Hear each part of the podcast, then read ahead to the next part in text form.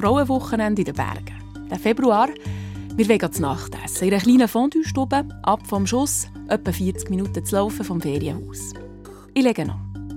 Mein Skianzug. Darunter lange Unterhosen, ein Thermolibli, Längarm, dicke Socken und meine gut gefütterten Winterschuhe. Eine Kappe, Stolpen für das Handgelenk und dicke Händchen. Und ich packe in mein Rucksäckchen ein paar dünnere Händchen, dünnere Socken, einen dünnen Pulli mit langen Armen und einen mit drei Viertelarmen, ein T-Shirt mit kurzen Armen und ein Tuch für um die. Am nächsten Tag gehen wir spazieren. Wieder das gleiche Szenario. Meine Freundinnen schauen sich an und lachen und sagen mir, hey, du hast doch ein Spleen. Ich fange an nachzudenken. Wirklich? Und wenn ja, warum? Darum mache ich diesen Input und erfahre, Spleens so irrational und überflüssig, dass sie manchmal scheinen, sie sind alles andere als das. Ich bin Marielle Kreis. Als ich anfange zu recherchieren, was es eigentlich alles für Spleens, für Ticks oder Marotte, egal wie man es sagen will, was es alles gibt, habe ich gemerkt, oh, ich habe noch viele von diesen schrulligen Angewohnheiten. Bei mir muss zum Beispiel die Abwaschmaschine immer nach einem ganz bestimmten Schema eingeräumt sein. Wenn es jemand anders einräumt, dann räume ich sie später um. Im Bus nehme ich jede Verrenkung in Kauf, nur dass ich die Stangen nicht mit Blut der Hand anlängen muss. Das Gleiche gilt für Türfallen im öffentlichen Raum. Und mein Wecker der ist nie auf einer normalen Zahl. 6.15 oder 7.30, sondern immer auf irgendeiner dazwischen. 6.12 oder 7.33. Ich halte mich in einer Redaktionssitzung und finde lauter Gleichgesinnte. Es geht nicht nur mir so, die Spleens die sind weit verbreitet in unserem Input-Team. Ich bitte meine Gespendli, mir doch ihre Ticks via Sprachnachricht zu schicken. Und zwar gerade in dem Moment, wenn sie merken, oh, jetzt tut es mir wieder. Dana Kreidler war die Erste. Hi Marielle, es ist morgen früh und ich bin eigentlich zu spät für den Bus. Aber jetzt musste ich gleich noch mal umdrehen und gehe jetzt zurück in die Küche, weil ich muss, ich muss einfach schauen, ob der Herd abgeschaltet ist. Was hat es auf sich mit diesen Spleens? Das weiss im deutschsprachigen Raum auch niemand besser als diese Frau. Ich bin Fanny Jimenez. Ich arbeite bei Business Insider Deutschland. Das ist ein äh, Online-Wirtschaftsmagazin und leite dort die Ressorts Karriere, Leben und Wissen. Und ich bin aber promovierte Psychologin ähm, und liebe alles, was mit Psychologie zu tun hat. Bevor Fanny Jimenez zu Business Insider gekommen, hat sie als Wissenschaftsjournalistin bei der Tageszeitung Die Welt geschafft. Und dort hat sie eine Kolumne mit dem Titel «Bin ich eigentlich noch normal? Wenn?»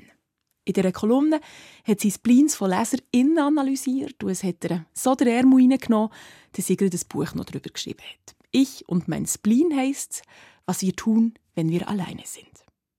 Es ist mittlerweile sieben, acht Jahre her, dass sie sich so intensiv mit diesen Spleens beschäftigt und das Buch geschrieben hat. Aber noch heute redet sie sehr gerne über das Thema, weil sie findet, es hat nicht an Relevanz verloren. Im Gegenteil. Die Reaktion, die man da bekommt, ja, was hast du denn für einen komischen Spleen, äh, das suggeriert ganz oft, dass irgendwas nicht stimmt mit uns. Und mir ist das zwischenzeitlich immer ein bisschen zu viel, auch in der medialen Diskussion. Ich finde es ganz, ganz wichtig, dass man über psychische Erkrankungen spricht und über Probleme, ähm, solange man nicht überpathologisiert. Und das ist eigentlich mir sehr wichtig. Deswegen habe ich mir auch diesen Graubereich ausgesucht zwischen jemand ist so ganz, ganz normal, was ja niemand ist, in Anführungszeichen ganz, ganz normal, ähm, und den psychischen Erkrankungen, weil das ist immer ein Spektrum. Und das zu beleuchten ist mir ganz wichtig und auch zu sagen, nur weil jemand etwas macht, was andere nicht verstehen oder was auf den, auf den ersten Blick keine offensichtliche Funktion hat, heißt das noch lange nicht, dass mit demjenigen was nicht stimmt. Fanny Jimenez und ich, wir treffen uns virtuell. Wir haben gleich den Draht zu uns und duzen uns. Und sie erzählt mir von ihrem Spleen. Sie haben ein Problem mit Messer. Wenn man zusammen isst am Tisch und das Messer des Gegenübers zeigt auf mich, das finde ich unglaublich unangenehm. Ähm, und das ist auch schon immer so, dass, solange ich mich erinnern kann. Ähm, was ich dann mache, ist, dass ich immer Barrikaden einbaue. Also ich stelle den Brotkorb dazwischen oder die Wasserflasche oder ähm, manchmal stupse ich es auch sogar ein bisschen an, wenn es so ein scharfes Steakmesser ist. Das ist wirklich sehr unangenehm. Dann stupse ich das Messer so ein bisschen an, dass es nicht mehr direkt auf mich zeigt. Fanny Jimenez hat nicht nur x Spleens von LeserInnen analysiert, sondern natürlich auch ihren eigenen Spleen, eben den mit dem Messer. Respektive hat sie ihn analysieren äh, Weil ich dachte, ich bin zu befangen, wenn es um mich selber geht, habe ich einmal ähm, äh, tatsächlich auch mit einem Professor gesprochen hier an der Humboldt-Universität dazu. Und der hat mich beruhigt, er hat gesagt, das ist ganz normal, das passiert, das ist eben so eine Vorsichtsmaßnahme im Gehirn, weil Messer sind ja potenziell gefährliche Gegenstände. Ähm, und mein Gehirn registriert das eben, dass das Messer eine gefährliche, ein potenziell gefährlicher Gegenstand sein kann und trifft einfach Vorsichtsmaßnahmen. Genau, also alles harmlos. Offiziell bescheinigt. In ihrem Buch teilt Fanny Jimenez die Spleens in Kategorien ein. Und eine Kategorie ist eben der Spleen als Vorsichtsmaßnahme. In diese Kategorie gehört auch mein Spleens mit den Türfallen und den Busstangen. Der Anna ihre Spleen mit dem Herd oder? Ein ganz häufiger zum Beispiel ist, dass Menschen sagen, wenn sie auf S- oder U-Bahnhöfen stehen, dass sie sich niemals nah ans Gleis stellen würden, weil sie immer denken, dass jemand reinschubst, zum Beispiel. Oder vor allen Dingen Frauen mit langen Haaren, die sagen, wenn sie Auto fahren, binden sie sich die Haare zusammen. Weil sie die Fantasie haben, wenn jetzt ein Unfall passiert, dann verheddere ich mich mit meinen Haaren irgendwo in diesem Auto und dann kriegt man mich nicht raus. Der Spleen als eine Art Warnfunktion. Im Fachjargon sagt man diesen Katastrophengedanken auch intrusive Gedanken. Und die hat jeder mal. Und wenn sie im normalen Maß auftauchen, dann bereiten sie uns auf potenziell gefährliche Situationen vor und wir sind aufmerksamer. Und sie machen die unberechenbare Zukunft berechenbarer, erklärt Fanny Jimenez. Die Welt ist dadurch zwar nicht wirklich weniger gefährlich, aber sie fühlt sich immerhin ein bisschen sicherer an. Also, liebe Mariel, ich hocke jetzt in einer Tiefgarage. Vor mir hat es ein Auto mit der Nummer 25 55 6, Kanton egal. Und da, was ich jetzt mache, mache ich es auf der Autobahn, aber dann kann ich ja keine Sprachnachricht schicken. Äh, Kanton plus 25 55 6. Was auf der Autobahn dann passiert ist, dass ich die Nummer zusammenrechne, Quersumme. Da wäre 3 mal 5 gibt 15, plus 2 gibt 17, plus 6 gibt 23. Shit, mit dieser Zahl kannst du nichts machen, weil Quersumme ist nicht durch 3 teilbar, ebenfalls auch nicht durch 9. Wenn jetzt aber Quersumme durch 9 teilbar ist, quasi in dem Fall wäre es jetzt 27, habe ich nur hohe Freude und dann fahre ich hinter dem Auto her, bis ich das Resultat habe. Und da ist mir auf der Autobahn schon mal eine Fehlstunde passiert. So, jetzt äh, weißt du mein Spleen. Mach damit, was du willst. Ich weiß nicht, was das über mich aussieht, über meine Persönlichkeit, über meine Kindheit. Ich für mich darf einfach sagen, das behaltet mich fit. So Kopf rechnen und tu es einfach gehen. Schönes Wochenende. Adieu. Beatrice Gmünder, wie sie lebt und lebt, meine Input-Kollegin. Auch das Spleen schaue ich mit der Fanny Jimenez an und ich erfahre vorher, das Spleen fällt in die Kategorie Hilfestellung fürs Hirn und hat mit der Kindheit von der Beatrice nichts zu tun, sondern mit dem Hirn. Also nicht mit dem Hirn von der Beatrice im Speziellen, sondern mit dem Hirn ganz generell. Das Gehirn kann Leerlauf nicht ertragen. Wenn nichts passiert, wir langweilen uns zu Tode. Und Langeweile ist ja ein sehr unerträgliches Gefühl und ein Signal des Gehirns, äh, das uns sagt, ähm, hier muss was passieren, ich habe nichts zu tun. Ähm, genau, und das Gehirn sucht sich dann Sachen zu tun und äh, Zahlen und Buchstaben bieten sich total dafür an. Viele kennen das auch im, hm, weiß ich nicht, im, im Wartezimmer beim Arzt, dass man anfängt, die Stühle zu zählen oder die Fenster gegenüber im Gebäude zu zählen oder ähm, die Treppen beim Hoch- und Runterlaufen. Das Hirn ist perfekt darauf trainiert, Muster, Strukturen und Zusammenhänge in der Umwelt zu erkennen. Es wird nervös, wenn nicht alle drei Sekunden ein neuer Eindruck außen kommt, den es begutachten und einordnen. Wer zählt, der denkt, ohne wirklich zu denken. Und trotzdem tut er sich Kopf beschäftigen. Nur ein bisschen, aber gerade genug, dass das Hirn davon überzeugt ist, etwas Wichtiges zu machen. Zellen ist nicht nur Nahrung für ein gelangweiltes Hirn. Zellen kann, erfahre ich von der Fanny Jimenez, auch bei der Bewältigung von Gefühlen helfen. Es gibt zum Beispiel Menschen, die nach einem Trauerfall, in der Familie zum Beispiel, immer dann von anfangen zu zählen, wenn der Schmerz zu gross wird. Sie zählen so lange, bis die Trauerwelle vorbei ist, dass der Schmerz nicht überhand nimmt. Als ich mit der Fanny Jimenez so über das Zählen rede, fällt mir auf, dass ich etwas Ähnliches mache, für nicht an etwas anderes zu denken. Nicht mit Zahlen, sondern mit Buchstaben. Jeden Tag Kurz vor dem Einschlafen gehe ich das Alphabet durch, das ganze Alphabet, mit Nachnamen von klassischen Komponisten. Ich darf dabei nicht aus dem Rhythmus gehen, sonst muss ich nochmal beim A anfangen. Also, es geht so. Albrechtsberger, Bartok, Chabrier, Debussy, Elgar, Fauré, Grieg. Und wenn wir jetzt schon bei schrulligen Angewohnheiten vor dem Schlafen sind, das ist eine weitere Kategorie und der Spleen von meiner Input-Kollegin Rina Telli, der passt da wunderbar rein. Hey Marielle, ähm, ich melde mich wegen meinen Ticks, die ich habe. Wenn ich schlafen und mir den Wecker stelle, muss dann mein Mann kontrollieren, ob ich tatsächlich einen Wecker gestellt habe, obwohl ich das erst gerade gemacht habe. Und es längt nicht, wenn er dann auf mein Handy schaut und das Uhrli oben sieht. Nein, er muss ins Handy rein und in die Weckerfunktion und dann mir sagen, ja, am 7.15 Uhr geht die Wecker ab. Und das Absurde ist, ich habe das Gefühl, weil er ja ist schauen, ich könnte aus Versehen den Wecker abgestellt haben, dann muss ich nochmal schauen. Bärenweich. Das ist ein super schöner Spleen, den kenne ich noch nicht. Ganz spannend. Ähm, da haben wir noch gar nicht drüber gesprochen. Spleens, die rund um das Schlafengehen passieren, finde ich total spannend, weil Erwachsene oft vergessen, dass sie Routinen brauchen. Ich finde, bei Kindern lernt man das, spätestens dann, wenn man selber welche bekommt, dass man äh, weiß, okay, Kinder brauchen eine Einschlafroutine. Ne, irgendwas, was sich immer wiederholt, immer die gleiche Abfolge abends, weil ihnen das Sicherheit gibt. Und bei Kindern machen wir das auch oft dann als Eltern oder wenn wir Kinder zu Besuch haben. Und das funktioniert auch wunderbar. Ähm, nur Erwachsene sind ja auch nur große Kinder. Also die brauchen das ganz genauso. Und das scheint mir eigentlich ein Einschlafritual zu sein, äh, was so ihren Gefühl von Sicherheit gibt, dass jeder Abend gleich abläuft. Das Spleen als Ritual, das beruhigt, weil er Sicherheit gibt. Die Sicherheit am Abend, dass wir die brauchen, das erklärt sich durch die Evolution. Das Einschlafen ist für unsere Vor-, Vor-, Vorfahren der gefährlichste Moment des Tages, weil wer sich in die Hölle zurückzieht für einen Pfusel, der macht sich angreifbar und verletzlich. Kost und Logis auf einen Klapf, das hat nicht manches Wildstier Nein. So wie es Abendsplins gibt, gibt es auch ziemlich viele Morgensplins. Die sind ein bisschen anders, weil da ist es in der Regel nicht so, dass es gefährlich ist, aufzuwachen. Wir müssen uns also nicht beruhigen, sondern wir müssen schnell in die Gänge kommen. Und viele Menschen haben dadurch auch morgens ganz bestimmte Rituale, die sie immer wiederholen, aber einfach, weil, äh, weil ihnen das hilft, effizient zu sein.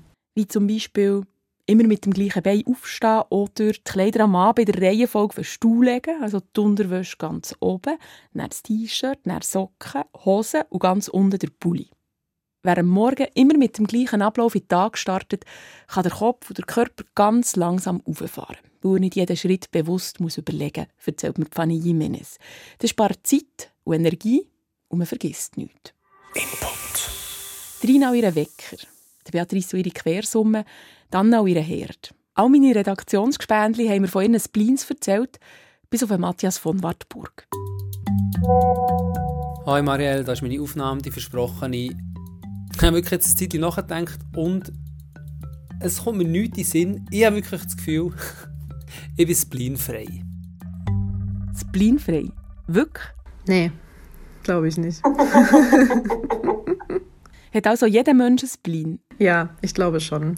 Die sind manchmal stärker oder weniger ausgeprägt, das glaube ich schon. Also es gibt Menschen, die das vielleicht wirklich nicht merken oder ne, es sind ja auch manchmal Dinge, die man äh, nicht, einem nicht ansieht.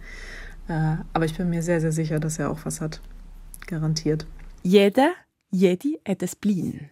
Am besten fragt man mal die Partner oder äh, die Freunde, die Familie. Manchmal kennen die unsere Spleens besser als wir oder noch vor uns. Es kommt nämlich relativ häufig vor, dass wir gar nicht merken, was für Eigenarten das sich mit der Zeit einschleichen. Spleens entstehen nämlich ganz automatisch. Unser Hirn entwickelt selbstständig und vor allem unbewusst so Spleens, ohne vorher zu fragen. Unser Hirn hat schon längstens eine Lösung für ein Problem gefunden, während das Bewusstsein noch damit beschäftigt ist, das Problem überhaupt zu begreifen. Die Arbeitsweise vom Hirn die ist mega schlau. Es sendet nicht alles filterlos ins Bewusstsein. So spart es Ressourcen und ist vor allem effektiver. Also, jeder hat ein Spleen, jede. Es gibt aber Menschen, die anfälliger sind auf Spleens als andere. Vor allem Menschen, die allein wohnen. Warum? Die Fanny Jimenez muss ein bisschen ausholen. Menschen, die uns sehr nahe sind, also Menschen, die Psychologen als Bindungsfiguren beschreiben würden, sind eine Art emotionaler Anker. ähm, für die Psyche. Und das bedeutet, dass wann immer es uns nicht gut geht, wenden wir uns, wenn möglich, an diese Personen. Ähm, und was passiert, wenn das gute Bindungsfiguren sind, ist, dass sie uns beruhigen. Also schon die Anwesenheit beruhigt uns und ähm, spätestens, wenn sie mit uns sprechen, uns ein bisschen helfen, Gedanken zu sortieren, uns auch einfach umarmen, das ähm, reduziert Unsicherheit und Ängste. Wer keinen emotionalen Anker in der unmittelbaren räumlichen Nähe hat, eben zum Beispiel allein wohnt, der muss kompensieren. Bei grösseren Problemen hilft das Telefon. Bei kleineren und diffusen Unsicherheiten und Ängsten im Alltag kümmert sich aber das Hirn ganz schnell selber darum. Eben mit einem Spleen. Nicht nur, wer viel allein ist, ist anfälliger auf Spleens, sondern auch in bestimmten Lebenssituationen ist man anfälliger. Dadurch, dass die Spleens ja eine Antwort sind auf Unsicherheiten und Unwägbarkeiten im Leben, ist es natürlich so, dass in Phasen, wo es uns nicht gut geht, wo Sicherheiten weggenommen werden, nach einer Trennung beispielsweise, ähm, oder auch in anderen Krisen im Job oder im, im Alltag, im Leben insgesamt, ähm, hat man natürlich ein höheres Bedürfnis nach Sicherheit oder nach Versicherung, in, dem Sinne des Spleens gedacht. Ähm, und dann kann es sein, dass die zunehmen oder dass auch einfach neue dazukommen. Aber keine Angst, Menschen mit viel Spleens, denen geht es bestens. Das hat als erster der schottische Neuropsychologe David Weeks in den 90er Jahren herausgefunden. Zehn Jahre lang hat er tausend exzentrische Personen mit viel Spleens begleitet. Die sind nicht nur seltener psychisch krank als andere, sondern haben auch ein ausgesprochen gutes Immunsystem. Und David Weeks seine Erklärung, auch geht es diesen Leuten besser, weil es egal ist, was andere über sie denken. Input. Besonders anfällig auf Spleens sind Menschen, die allein wohnen. Aber ich frage mich, sind Spleens vielleicht auch vererbbar? Und genau das fragt sich auch meine Redaktionskollegin Helen Arnett, wenn sie beim Kochen über ihren Spleen nachdenkt. Jetzt bin ich gerade wieder in eine Hammerie gelaufen von meinem Mann beim Kochen. Ich habe mal wieder alle Kästchen in der ganzen Küche offen gelassen. Das regt ihn wahnsinnig auf ähm, der Tick von mir. Also er findet es eigentlich kein Tick mehr, er findet das schon fast, fast krankhaft. Lustig ist, dass das meine Mutter schon genau gleich gemacht hat, dass sie auch immer Kästchen der Küche offen gelassen hat. Dass ich mich eigentlich fast frage, ob das verehrbar ist, so ein Tick, weil unsere Tochter macht genau das Gleiche und bringt so vor allem die männlichen Mitglieder von unserer Familie fast unter Verstand. Ist es also möglich, dass Spleens in der Familie weitergegeben werden? Fanny Jimenez hat noch keine Forschung dazu gefunden. Sie findet den Gedanken aber schlüssig. Natürlich kann das dann abgeschaut sein, weil wenn die eigene Mutter da schon so stand und das vielleicht auch noch argumentiert hat, naja, das ist doch super praktisch, dann komme ich gleich an alles ran. Und es ging ihr gut damit, dann kann das schon gut sein, dass sich das auf die nächste Generation mit überträgt. Beziehungsweise die Tochter hat ja wahrscheinlich auch mal mitgekocht oder die Kinder haben mitgekocht ähm, und sind damit einfach groß geworden. Und dann fühlt es sich auch natürlich an. Ja. Und was hat es auf sich mit dem Spleen von der Helen daheim beim Kochen immer die Schäftchen offen zu lassen? Für die Fanny Jimenez ist ganz klar, mein Zuhause, mein System. Und dem System im eigenen Daheim hat sie ihrem Buch Ich und mein Spleen ein ganzes Kapitel gewidmet. Ordnung und Sauberkeit heisst es. Und sie redet mir aus dem Herz, wenn sie da als Beispiel das Einräumen von der Abwaschmaschine bringt. Ich kenne das gut. Bei mir hat jedes Daily die ganze eigene Platz. Das wäre ja an sich kein Problem, wenn ich äh, die Abwaschmaschine allein würde einräumen. Das Problem ist, auch für meinen Mann hat jedes Daily seinen ganz eigenen Platz. Nur leider nicht der gleiche wie bei mir. Darum räumen wir uns, wenn der andere gerade mal nicht her schaut, also nicht da ist, immer mal wieder die Abwaschmaschine um. Das System daheim. Das hat nicht einfach mit pedantisch zu tun. Auch das hat eine Funktion. Es gibt mir das Gefühl, Kontrolle zu haben. Und welches System man sich da sucht, ist im Grunde für die für das Gehirn, um sich zu beruhigen, ist völlig egal. Also ob man jetzt die Spülmaschine so oder so rum einräumt oder die Schränke auf oder zu sind, das ist egal, solange das Gehirn das Gefühl hat, wir steuern das, ich steuere das und das ist meine Entscheidung und ich will genau, dass das so ist. Ähm, und dann fühle ich mich gut und sicher. Und das Gefühl, Kontrolle zu haben, das ist zentral bei den Spleens. Viele Spleens haben die Funktion, uns das Gefühl von Kontrolle zu geben. Das Gefühl ist überlebenswichtig. Das besagt die sogenannte Konsistenztheorie.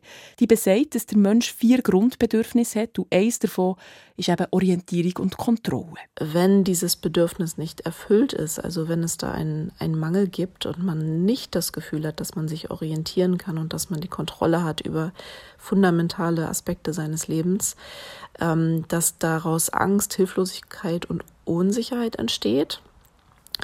Und ähm, ja, bei sehr gravierenden Mängeln oder gravierenden Defiziten sogar psychische Störungen daraus resultieren können.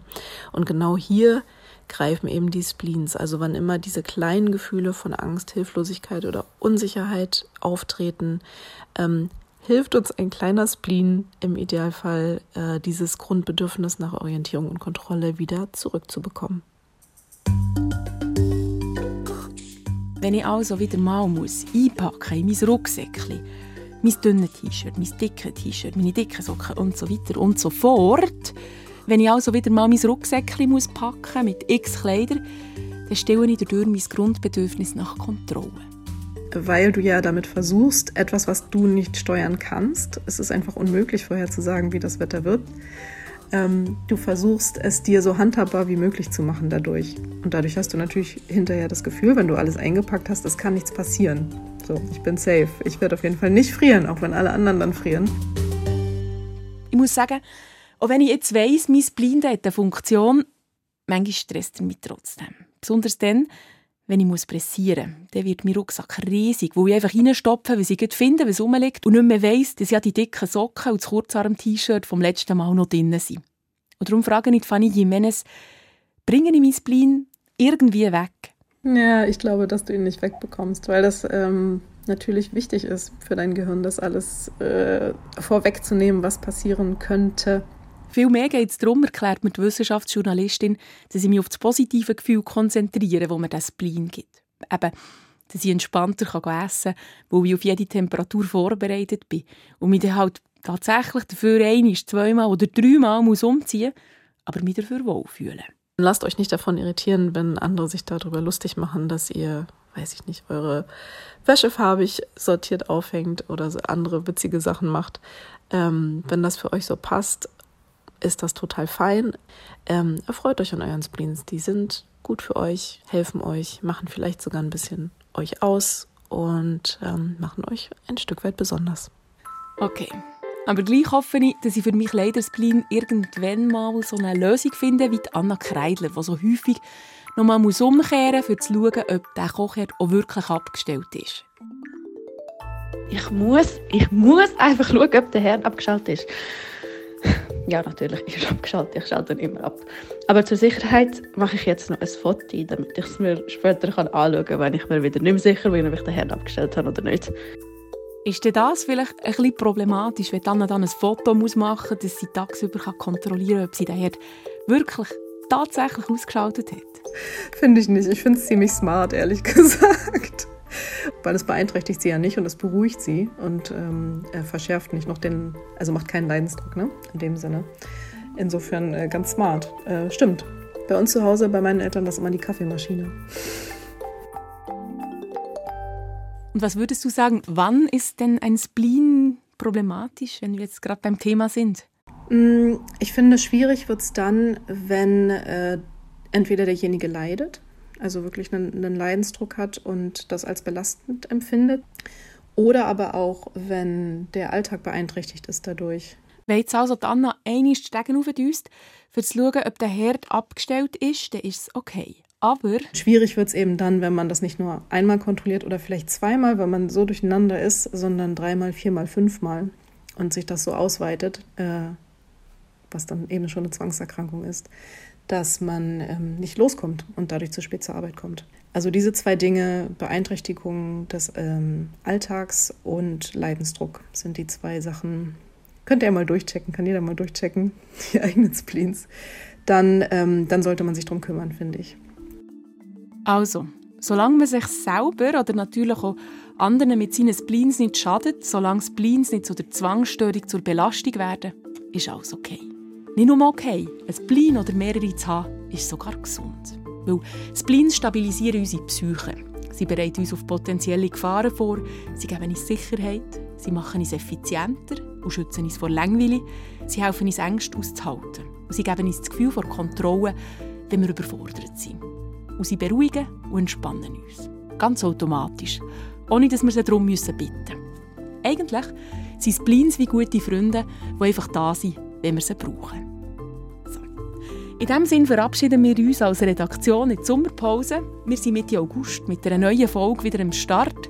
Trotzdem schauen wir rein in unseren Posteingang. Darum schreibt uns, wenn ihr etwas möchtet mitteilen auf input.srf3.ch.